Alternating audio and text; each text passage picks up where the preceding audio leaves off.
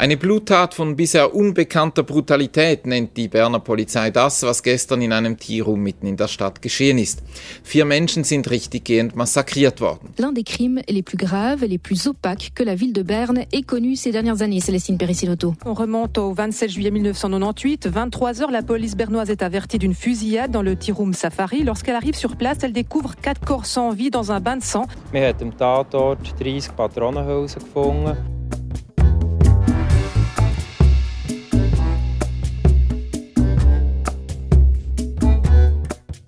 Am letzten Sonntag, am 9. Oktober, sterben bei einer Explosion in einem Istanbuler Wohnquartier drei Personen. Eine davon ist zu Bern keine Unbekannte.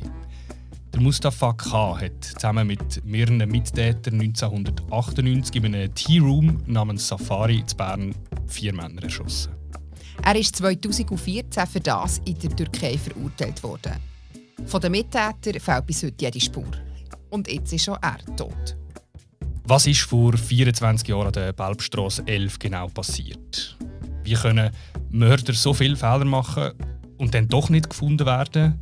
Und was bleibt jetzt von dem sogenannten Safari-Mord? Im Gesprächsstoff, einem Podcast von Bund und Berner Zeitung, rollen wir heute einen der grössten Kriminalfälle der Schweiz auf. Und zwar zusammen mit Leuten, die vor 24 Jahren hautnah miterlebt haben, was passiert ist. Wir, das sind der Noah Fendt Und Sibyl Hartmann. und bei uns zu Gast ist der Jürg Spori. Er ist seit äh, Jahrzehnten mit seiner Kamera als Polizeireporter für unsere Zeitungen unterwegs und äh, hat selber einmal über den Fall geschrieben. Hallo Jürg, schön bist du da. Hallo zusammen. Jürg, sag, wo bist denn du eigentlich gewesen, an dem 27. Juli 1998? Ja, ich bin dann am Blisk News Desk gehockt in Zürich. Und da hat der Taxichauffeur von Bern, der ist vorbeigefahren beim Safari, hat äh, auf Zürich angerufen, im Blick.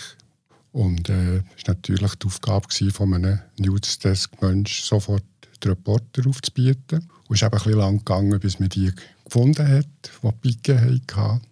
Bildagenturen haben dann nachher schneller Bilder geliefert. Es war eine wahnsinnige Nervensache. Gewesen. Du bist also in Zürich, gewesen, nicht selber vor Ort in Bern, aber also äh, Hand aufs Herz als äh, eingefleischter Polizeireporter, wo du bist, es hätte schon ein bisschen in den Finger gejuckt, du wärst schon am liebsten selber ausgerückt. Ja, sicher, aber ich kann natürlich nicht mit dem Desk absäckeln. Ja, bevor wir an dieser Stelle eintauchen von dem Fall, wo du, Jürg, selber hast ähm, zu berichten, nämlich 2012, wo der Mustafa K. in Istanbul ist festgenommen wurde, gehen wir zurück noch an die Belbstrasse 11 in die Safari-Bar. Noah, nimm uns mal heute mit dorthin zurück an den 27. Juli 1998. Ja, der 27. Juli 1998 war ein Montag. Es war Sommer in Bern, warmes Sommerwetter. Leicht bewölkt an diesem Tag. Gegen oben sind Gewitter angesagt. Es war auch von den Themen her ein Sommerloch. gewesen. Der Bund zum Beispiel hat an diesem Tag gross von einer Baustelle auf dem Gurten berichtet, wo die Migros gerade an einem Park baut. Ein Sommer in Bern, wie man ihn eigentlich kennt. Bis es an dem Montagabend, eben kurz nach der halben elf an der Belbstrasse in der Nähe vom Kocherpark zum grossen Blutbad ist gekommen. In einem Tea-Room namens Safari, der ist, äh, wie gesagt, eben an der Belbstrasse 11 gelegen, gerade an der Ecke Belbstrasse, Kapellenstrasse. Dort ist es zu dem Vierfachmord gekommen. Ich war schon im gewesen, geschlafen, hat so zwei geklopft auf der Straße unter, vier Schüsse. Dann hat es gescherbelt, die Scheibe ist in die Brüche gegangen, habe ich gehört. Ich bin gerade sofort aufgesäckelt, an das Küchenfenster rausgeschaut. habe dann noch vier Leute gesehen, wegsäckeln von hinten nur noch. Und dann war es so mühselig still, gewesen, wir hatten keine Hilferuf, nichts. Wir sind dann ins Fenster gegangen und dann habe ich gesehen, dass da drinnen drei liegen, bewegungslos einfach. Drei schwer bewaffnete Männer haben äh, das Lokal gestürmt. Es kommt darauf ab zu einer Schiesserei. Die äh, drei bewaffneten Männer schiessen um sich. Auch der Wirt vom Lokal gibt mutmaßlich Schüsse ab. Am Schluss sind vier Männer tot. Opfer wurden der neue türkische Wirt, der 41-jährige Garib Kirmisikaya, ferner ein türkischer Koch, ein Kellner und ein Schweizer. Beim Schweizer, der verstorben ist, kann man im Moment sagen, dass er mit grösster Wahrscheinlichkeit zufällig ist anwesend war diesem Lokal. Und bei den drei türkischen Männern, die sie umkommen, nimmt man an, dass sie im Zusammenhang mit der Eröffnung des Lokals dort Verhandlungen geführt haben. Vier tote Personen, wer das ist, ist schnell klar. Was ist mit den Tätern? Ja, die drei Täter die sind geflüchtet durch ein Fenster, sind sie in die Kapellenstrasse und dort hat ein vierter Mann in einem Auto gewartet und zusammen sind sie in dem Auto davon. Ja, und im Tierraum selber die Täter ein regelrechtes Blutbad. Wir haben mit mehreren Personen geredet, die kurz nach der Tat vor Ort waren, aber aus unterschiedlichen Gründen anonym bleiben Eine Person, die dann gerade nach der Schiesserei ins Tierraum Safari kam, beschreibt der Tatort auf Anfrage von Bund und Berner Zeitung so. Überall Blut und Glasscherbe. Ein menschengrosse Blutlache hinter dem Haupteingang. Der Boden des Tierraums war mit Glassplitter und Scherben übersät. Blut ist von den Stegentritten abgetropft. Neben dem Zigarettenautomat ist ein Mann in einer Blutlache gelegen. Überall am Boden Schuhabdrücke, die mit Blut drängt waren. Ein ehemaliger Fahnder der Berner Stadtpolizei, der im Vierfachmord hat ermittelt beschreibt die Situation ähnlich. Meine Kollegen haben am Tatort ein Straubsbild angetroffen. Der Wirt, der Koch, der Kellner und der Musikautomatenverkäufer sind tot in ihrem Blut am Boden gelegen. Es sind also relativ äh, straube Bilder, die uns hier beschrieben werden. Wir haben auch noch eine Person gefunden, die an dem oben am Tatort war und uns davon erzählt hat, Sibyl. Ja, genau, das ist der Ruben Sprich. Er war der einzige Pressefotograf, der in dieser Nacht am Tatort war und seine Bilder waren dementsprechend gefragt. Er hat dann als freier Fotograf bei Reuters geschafft und uns erzählt, wie er mehr zufällig an den Tatort hergelaufen ist und wie er den Abend von dem 27. Juli erlebt hat. Und zu diesen Bildern von Ruben Sprich die findet ihr in allen Artikeln zum Mordfall, wo wir euch in den Show Notes verlinkt haben. Ja, das war, ich bin irgendwie kurz in der Stadt essen. Und nachher bin ich auf dem Heimweg, habe ich auf der Effinger Straße gesehen, dass dort im Safari unten ganz Haufen Polizei ist. Und dann dachte ich, ich kehre mal um und gehe mal fragen. Und nachher haben sie gesagt, ja, sie können nichts sagen, sie können warten sonst. Und nachher bin ich noch schnell heimgegangen, Kameras holen und ja, ein paar Stunden später haben sie dann angefangen, die Särge rauszutragen. Und habt ihr vorher irgendetwas mitbekommen? Habt ihr mit irgendjemandem können reden Oder was habt ihr das Gefühl gehabt, was sich da in dieser Bar abgespielt hat, wo ihr noch am Warten war? Ich habe schon gedacht, dass irgendetwas ist passiert, aber was genau, dass, eben, dass drei Tote sind oder so, das hätte ich mir dann in dem Moment nicht hätte ich überhaupt nicht daran gedacht. Also, sie haben mir schon gesagt, ja, es könnte sich rendieren, wenn ich warte. Safari, das ist, ich habe das kennt vom Durchfahren, aber der bin ich eigentlich nie gewesen. Und könnt ihr noch ein den Moment beschreiben, wo sie dann tatsächlich mit diesen Särgen raus sind Wo ihr ja die Aufnahme gemacht habt. Eine der einzigen Aufnahmen, wo man, die, wo man zwei Särge sieht, die rausgetragen werden. Weil dann habe ich realisiert, dass ich, ups, das ist eine grosse Geschichte, oder? Da, da, ist, da ist viel dran. Und, äh, die Bilder, die werden sicher gebraucht. Ja, es ist, äh, schon ein mulmiges Gefühl, wenn man dort ist und wenn da die Toten dran, also, ja, wenn da Tote rausgetragen werden, ich, ich habe nicht gewusst, wer, wer ist, äh, wer das ist, was sie da raustragen. Habe ich keine Ahnung gehabt. Das ist nachher eigentlich erst am anderen Tag rausgekommen. Weil die Polizeimeldung ist, glaube ich, irgendwie im, im 6. oder im 7. haben sie nachher ein, äh, glaube ein Kommuniqué rausgelassen. Ihr habt noch zwei weitere Bilder gemacht. Habt ihr noch wie rein können oder ist das von außen gewesen? Könnt ihr die zwei Bilder vielleicht noch beschreiben? Das war alles von außen gewesen. Also, das ist, äh, das wäre ja quasi Betreten des Tatorts. Das ist schon, das ist auch dann schon ein absolutes Non-Go gewesen, weil das, das hat, da hat die nachher Probleme gehabt mit der äh, Polizei und vielleicht wahrscheinlich sogar mit dem Staatsanwalt. Aber auf dem einen Bild sieht man sogar noch, wie sich ein Polizist, Ermittler über einen sogar noch offenen Sarg beugt. Das ist jetzt auch etwas, wo man eigentlich nicht unbedingt sonst einfährt. Oder da. Ja, das ist, das ist von draussen, das ist durch irgendwie drei Glasscheiben oder durch die Glastüren von der Straße aus fotografiert. Dort, wo ich durfte also dort, wo, wo, wo ich halt dürfen oder? Das ist ja ein, äh, wenn solche Sachen passiert hat, es geheißen, bis hier, in die Medien kommen. Also, ich bin ja allein dort gewesen, bis hier darfst kommen und weiter nicht, oder? Und, äh, die haben ja gewusst, dass ich dort bin. Also, die, die, die Ermittler, die haben gewusst, dass ich dort draussen bin und warten darauf, dass ich irgendetwas fotografieren kann. Wie geht man als Fotograf mit so etwas um? Ja, es ist, für mich, ich sage es so, für mich ist es nicht das erste Mal gewesen, dass, dass so etwas ist oder dass ich so etwas fotografiert habe.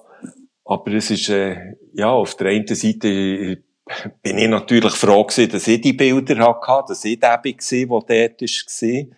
Das ist, äh, ja, auch fast ein bisschen wieder, sag jetzt mal, der Berufsstolz, dass man, dass man das geschafft hat, weil, weil die Bilder, die sind allen Orten gedruckt worden, oder? Das ist ganz klar. Und auf der anderen Seite ist es, äh, komisch, man ist so nach dort und sieht es und, äh, das leicht mulmiges Gefühl hat man immer.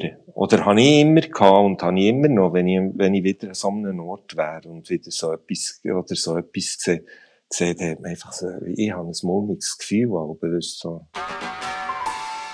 Trotz dem Ernst der Sache hast du jetzt bei diesen O-Tönen vom Ruben ein bisschen auflachen, wo er gesagt hat, wegen dem Warten. Und die Polizei hat ihm gesagt, ja, es würde, glaube ich, rendieren, wenn er da würde warten Warten ist ein grosser Teil, ähm, der zu diesem Job dazu gehört. Wie bist du mit dem umgegangen oder wie gehst du damit um? Bis wann hat man Geduld und wo sagt man einfach, äh, ja, jetzt gehe ich einfach immer nicht mehr und wenn, wenn rentiert es und wenn nicht, zu warten? Das kann man nicht sagen, wenn er rentiert und wenn er rentiert nicht. Äh, sobald das, das Polizei vor Ort ist, geht der Reporter nicht heim ins warme Stübeli. Kommen wir vor Tat zu den Ermittlungen, die im grossen Stil sind losgegangen sind. Was kannst du dazu sagen? Die sind tatsächlich im größeren Stil losgegangen. Die Stadtpolizei hat dann äh, relativ rasch eine Sonderkommission eingesetzt und 30 Polizistinnen und Polizisten haben nach den flüchtigen Tätern gefahndet. Die Fahndung geht auch vielversprechend los schon direkt am Tag nach dem Vierfachmord findet die Polizei nämlich Tatwaffen. Acht Tage nach einem brutalen Mord im Berner Café Safari, wo drei Türken und ein Schweizer das Leben gekostet hat, hat die Polizei von den Tätern immer noch keine Spur. Seit gestern weiss man allerdings, dass ein Maler letzte Woche Tatwaffen gefunden hat. Und wo ist die gefunden worden? Nur 16 Kilometer weiter weg vom Tatort in Schlosswil, eine kleine Gemeinde nahe von Grosshöchstetten. Dort äh, ist eine Reisetasche in einem Busch gelegen und in dieser Reisetasche haben wir einen Kalaschnikow und drei Pistolen gefunden. Ja, der Berner Vierfachmord gehört zu den grössten Schweizer Kriminalfällen und sorgt auch international für Schlagzeilen. Nach den Exklusivbildern von Ruben Sprich war eine wahnsinnige Medienpräsenz in Bern international, weil man hat spekuliert, dass eben eine politische Sache dahinter steckt, Kurden, Türken. Also es war nachher eine enorme Medienpräsenz. Ja, da die Waffen die sind ja ganz offenbar sehr schnell gefunden worden und trotzdem äh, gehen die Ermittlungen nur sehr zäh weiter. Und bevor wir uns das genauer anschauen, ist Zeit für eine erste Zwischenbilanz was weiß man jetzt ein paar Wochen nach dem Safari-Mord und wo gibt es noch offene Fragen? Also, ganz kurz, was man weiß: Es gibt vier Tote. Man geht von drei bis vier Tätern aus. Man hat sichergestellte Tatwaffen. Allerdings fehlt von den Tätern jede Spur. Ebenso unklar ist das Tatmotiv. Die Ermittlungen die konzentrieren sich auf das Umfeld des ermordeten Wirt. Bei den drei weiteren Mordopfern geht die Polizei eher davon aus, dass sie nicht das eigentliche Ziel von der Täter. Der ehemalige Fahnder von der Stadtpolizei erinnert sich an so. Ich war überzeugt, dass der Täter nur den Wirt umbringen wollte. Die anderen drei Männer sind auch als unbequeme Zeugen erschossen worden. Ja, das Motiv der Täter das ist völlig unklar. Aber hat es da irgendwelche Vermutungen gegeben? Natürlich, das, was Jürg gerade schon gesagt hat, in der Presse hat man über äh, politische Motive diskutiert. Über die Täter weiß man wenig im vierfachen Mordfall von Bern. Die Stadtpolizei befindet sich in einem Dickicht von Spekulationen und Hinweisen. Häppchenweise gibt es Neuigkeiten von der Polizei zur Schießerei. Im Vordergrund sind äh, Zusammenhänge mit Drogengeschäft und Korruption gestanden von dem ermordeten Wirt oder im Umfeld von dem ermordeten Wirt. Offenbar ist es bei den Safari-Morden auch um Drogen gegangen. Mit Spürhunden und Spezialmaschinen haben die Ermittler im Lokal nach Substanzen gesucht. Ein ehemaliger Fahnder erzählt. Hinter vorgehaltener Hang hat mir ein Gast erzählt, dass der Tod Wirt ein korrupter Gauner, Schuldner und Mafioso war. Ein anderer Gast wiederum hat der Wirt die Himmel geräumt, weil er ihm mit seinen Beziehungen geholfen hat. Ermittlungen im Bereich Drogen, Korruption, dann es klingt aber so, als hätten Sie recht äh, konkrete Spur gehabt. Ist es der vorangegangen mit den Ermittlungen, Sibyl? Nein, die Ermittler die kommen absolut auf keinen grünen Zweig. Der Stefan Neuhaus war Staatsanwalt und Untersuchungsrichter bei den Safari-Morden. Er sagt, wir haben dann jedes türkische Lokal unter die Lupe genommen. Das Protokoll der Befragungen füllen mehrere Bundesorder. Aber die Ermittlungen die sind harzig für gegangen. Die Befragten haben ein widersprüchliches Bild vom Wirt gezeichnet. Für die einen war er ein korrupter Gauner und für die anderen ein vermögender und hilfsbereiter Mann. Viele, die wir haben befragt waren sehr zurückhaltend bei ihren Aussagen. Was klar scheint war, ist, dass Geld eine zentrale Rolle gespielt hat in der Safari-Mord. Der Wirt der soll mehr als 100'000 Franken Schulden haben. Das hat das Nachrichtenmagazin Facts, wo den Tamedia Verlag herausgebracht hat, recherchiert. Offenbar hat es äh, vor dieser Tat auch noch einen Streit gegeben. Es ist ebenfalls um Geld gegangen, und zwar zwischen dem Wirt und dem Reinigungspersonal. Genau, es soll um Geldforderungen vom Putzpersonal gegangen sein und der Streit soll eskaliert sein. Als Motiv für die Schießerei steht ein Streit zwischen dem neuen Putzpersonal und dem Wirt im Zentrum. Die Putzequipe wollte möglicherweise mehr Lohn. Allerdings ging es anscheinend um einen kleinen Betrag. Von dem Vorfall, von dem Streit gibt es aber zwei Versionen, oder es werden zwei Versionen erzählt. In der einen Version will der Wirt die Reinigungskräfte nicht zahlen. In der anderen verlangen die Reinigungskräfte mehr Geld, als sie ursprünglich vereinbart haben. Es ist also einfach, äh, man kann festhalten, es hat einen Streit gegeben um Geld zwischen diesen zwei Parteien. Wie genau der abgelaufen ist, äh, ist soweit unklar. Ist vielleicht auch nicht weiter relevant. Es ist aber um Geld gegangen, kann es also sein, dass, es, äh, dass die Morde ein Racheakt sind von Geldeintreibern, möglicherweise sogar von beauftragten Mördern. Das ist unwahrscheinlich, weil wenn man Täter anschaut, dann hat man relativ schnell gemerkt, dass das keine Profis können sein Erste Vermutungen gingen in Richtung eines professionellen Killerkommandos als Täterschaft. Das scheint heute weniger wahrscheinlich. Man weiß unterdessen, dass schon am Tag nach dem Verbrechen durch Zufall die Tatwaffe und Tatkleider Sie haben Unbeteiligte erschossen, sie haben Spuren hinterlassen. Man hat schon einen Tag nach der Tat hat man Tatwaffen gefunden, einfach in so einer Sporttasche am Rand in einem kleineren Dörfli. Und ja, organisierte Verbrecher die würden in der Regel viel diskreter handeln. Das hat mir tatsächlich so ein das Gefühl. Gleichzeitig ist es den Tätern aber gelungen, die Flucht zu ergreifen und sehr lange unerkannt zu bleiben.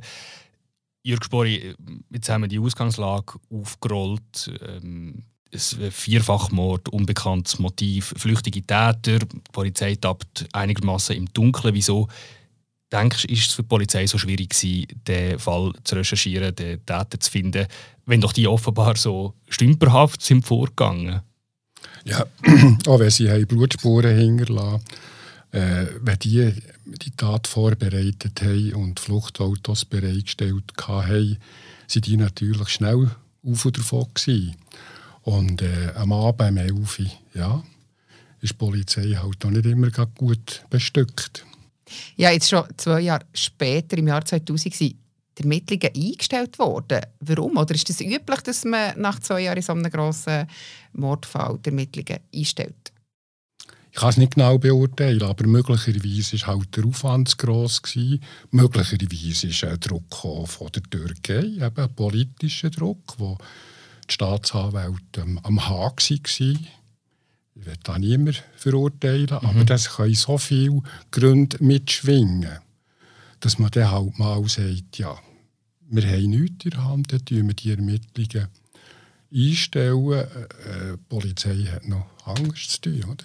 Es war auch ein sehr grosses Team, das wir auf den Fall angesetzt Und wenn man mit so einem grossen Team nicht auf einen grünen Zweig kommt, dann äh, muss man auch, ist auch eine Ressourcenfrage irgendein ist. Also als Weile ist noch der äh, Faktor äh, Schutzgeld ins Spiel gebracht worden. Aber eben, es waren auch Vermutungen. Gewesen. Im Jahr 2000 hat die Polizei also die Ermittlungen eingestellt und nachher ist sehr lang nichts passiert. Erst im Herbst 2012, also eigentlich 14 Jahre nach der Tat, ist der Täter in der Türkei festgenommen worden und äh, DNA-Abgleich an der Tatwaffe hat dann eben bestätigt, dass es sich um einen der Täter vom Safari-Mord handelt. Le quadruple meurtre survenu dans un tiroum bernois il y a 15 ans pourrait enfin être éclairci. La police et le ministère public bernois communiquent ce matin qu'un suspect a pu être interpellé. Il s'agit d'un homme d'origine turque de 54 ans actuellement. Was weiss man denn über den Täter? Wer ist das genau? Der Moussa Fakra, der ist äh, zum Zeitpunkt von dieser Tat wohnhaft in Basel. Er war verheiratet, Vater von Kind. Er hat schon kurz nach der Tat zu den Verdächtigen gehört, hat sich dann aber doch unerkannt in die Türkei können absetzen. Sonst weiß man gar nicht so viel über ihn. Aber du hast gesagt, er ist in der Türkei verhaftet worden. Ist er dann an die Schweiz ausgeliefert worden? Das könnte man meinen. Die Schweiz hat ja tatsächlich seine Auslieferung beantragt. Die Türkei hat das aber nachher nicht gemacht. Die Türkei hat dort gesagt, sie dürfen keine eigene Staatsangehörige andere Staaten ausliefern. Stattdessen ist Mustafa K. in der Türkei dann der Prozess gemacht worden. Ja, und er ist 2014 zu lebenslanger Haftstrafe verurteilt worden. Der sogenannte Safari-Mord in Bern war einer der grössten ungelösten Kriminalfälle der Schweiz. Fast auf den Tag genau, 16 Jahre nach dem Vierfachmord, ist jetzt einer der mutmaßlichen Täter in der Türkei zu einer lebenslangen Freiheitsstrafe verurteilt worden. Hat man jetzt in diesem Prozess etwas über seine tatsächlichen Motive herausgefunden? Also genau, er ist zu lebenslanger Haft verurteilt worden, aber bereits nach ein paar Jahren schon wieder freigekommen, das weil er in seiner Gefangenschaft äh, krank geworden ist. Und zu seinem Motiv hat er im ganzen Prozess geschwiegen. Man weiß also eigentlich bis heute nicht, warum das er dort äh, beteiligt war an dem Vierfachmord. Hat man wenigstens noch etwas zu seinen Mittätern herausgefunden?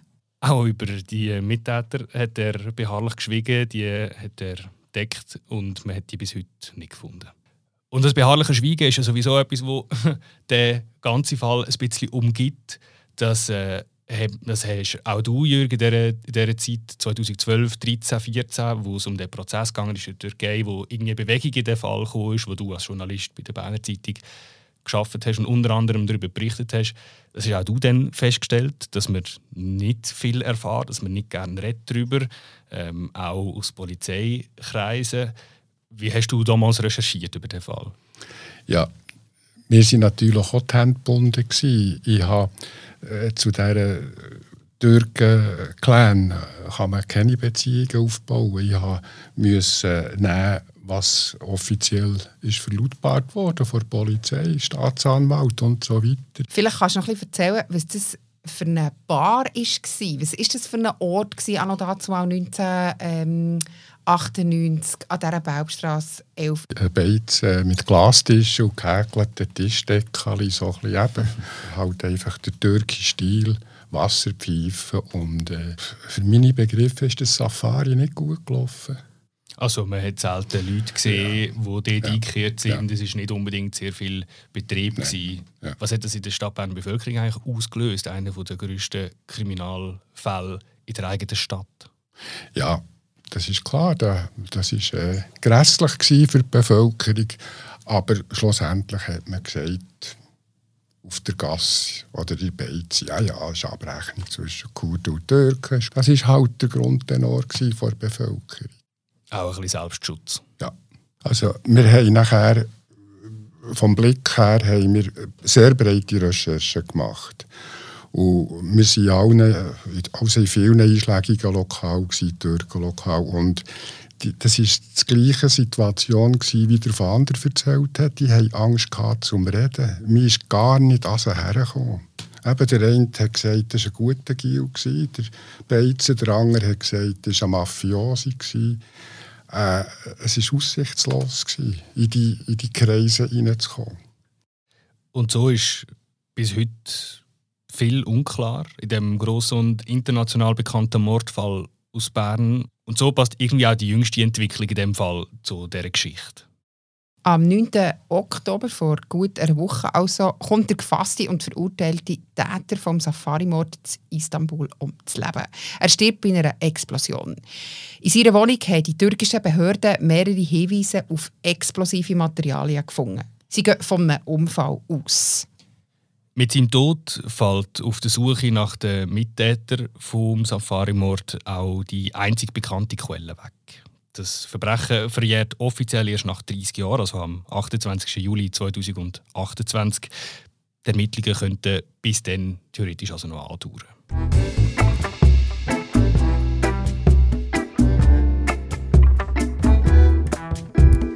Was für eine Geschichte, die aus dem Gesprächsstoff für einisch einen Berner True Crime Podcast gemacht hat soll es bis im Sommer 2028 weitere unerwartete Wendungen geben in diesem Fall. Ihr leset es auf jeden Fall bei bernerzeitung.ch oder bei bund.ch. Für den Moment wäre es aber gewesen. Gesprächsstoff gibt es in zwei Wochen wieder. Dann wahrscheinlich nicht mehr als Krimi, aber sicher auch spannend. Rückmeldungen oder Anregungen auf diese Folge könnt ihr uns jederzeit und sehr gerne schicken an podcast.bern.tamedia.ch. Merci fürs Zuhören, liebe Zuhörerinnen und Zuhörer. Merci fürs Dabeisein, liebe Jürg. Danke an euch.